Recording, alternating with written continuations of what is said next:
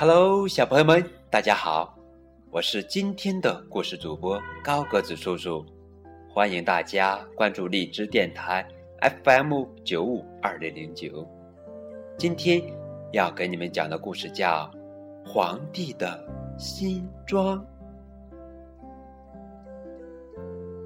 从前有一位皇帝，他非常喜欢好看的一新衣服。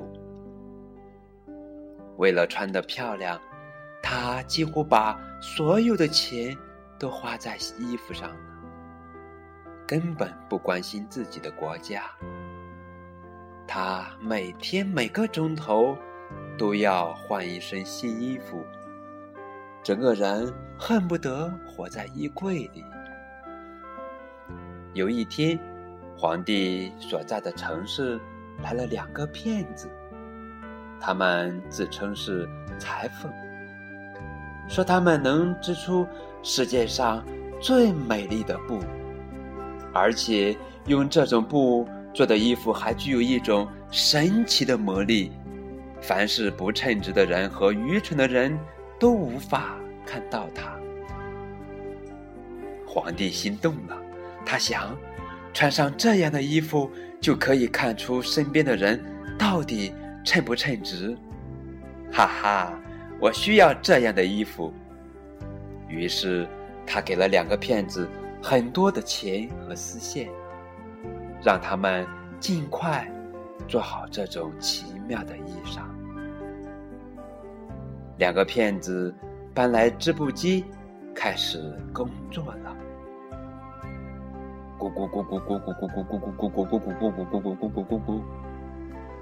其实，织布机上连根线的影子都没有，可他们依然装模作样的忙着织布，一直忙到深夜，还不断的要求更多的钱和丝线，而这当然都装进了他们的腰包，织布机上依旧空空。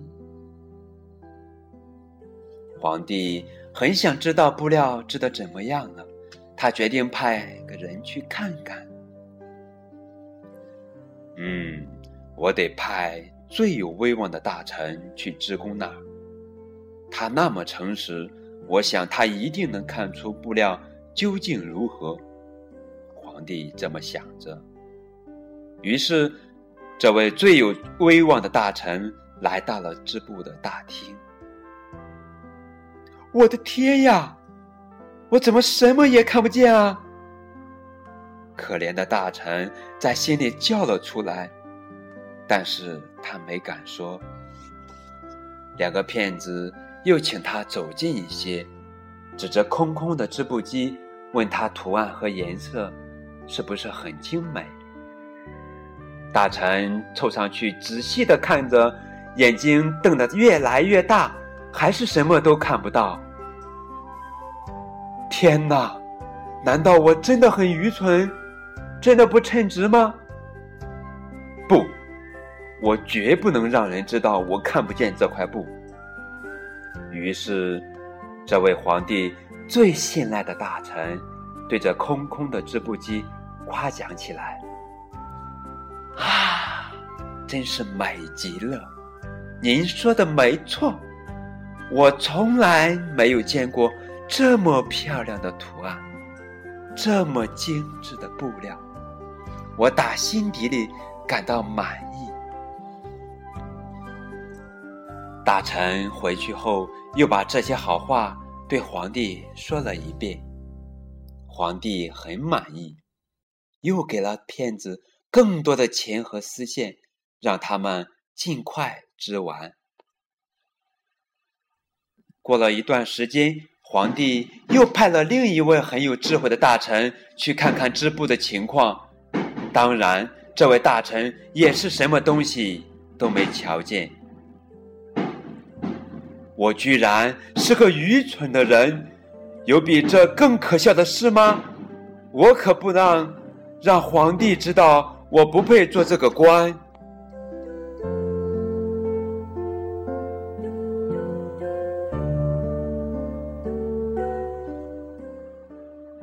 回去后，极力在皇帝面前称赞布的精妙。陛下，那布庙太美了，您一定会喜欢的。大臣说：“城里所有的人都在谈论这块美丽的布料。”皇帝等得不耐烦了，决定亲自去看看。于是他带着一帮随从来到了骗子织布的大厅。最有威望的大臣和最有智慧的大臣一致向皇帝夸耀：“您瞧，陛下，这布多美啊！无论是颜色还是花纹，简直称得上精美绝伦。”可是皇帝什么也没有看见，他急坏了，心想：“这，这是怎么回事？难道我真的是愚蠢至极？”不配当皇帝吗？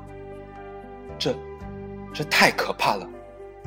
不过皇帝马上镇定下来，他装作仔细的查看织布机，点头表示满意。嗯，不错，不错。随从们也都纷纷称赞这块美丽无双的布，尽管他们什么都没看见。皇帝决定。穿着用这种布料做成的新衣，举行游行大典。他要让全国的臣民都来见识这衣服的华美。在游行大典的前晚，两个骗子点亮了大厅，彻夜赶做皇帝的新衣。他们装作拿着布料，用两把大剪刀裁剪了一会儿。然后用没有穿线的针缝了起来。啊，新衣服终于做好了，简直就是一件艺术品！两个人齐声赞叹道。皇帝来到了骗子那儿，准备穿上新衣参加游行了。两个骗子举起手来，好像拖着长袍似的。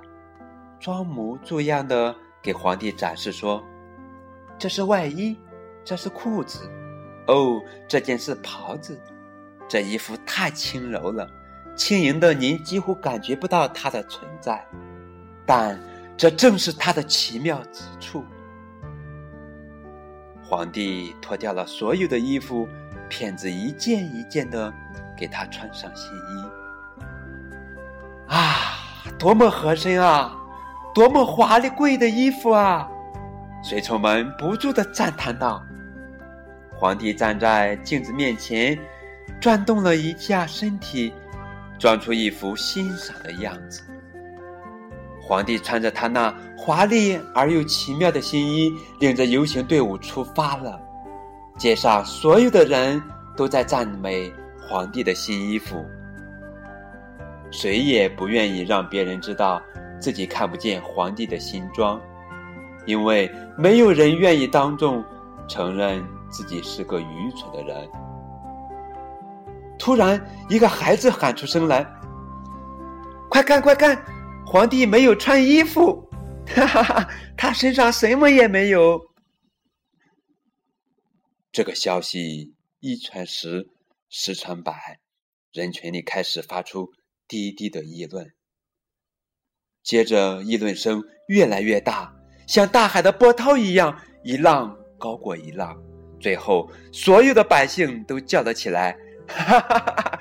皇帝没有穿衣服，皇帝没有穿衣服。”皇帝听了，心里发抖起来，因为他觉得百姓们的话也许是对的，可是他到底是皇帝呀，可不能丢了面子呀。不管怎样。我得把游行大典进行下去，皇帝这样想着。于是他摆出一副更加高傲的样子，穿着那身根本不存在的衣服，继续游行着。好啦，今天的故事讲完了，感谢小朋友们的收听，我们下期再见。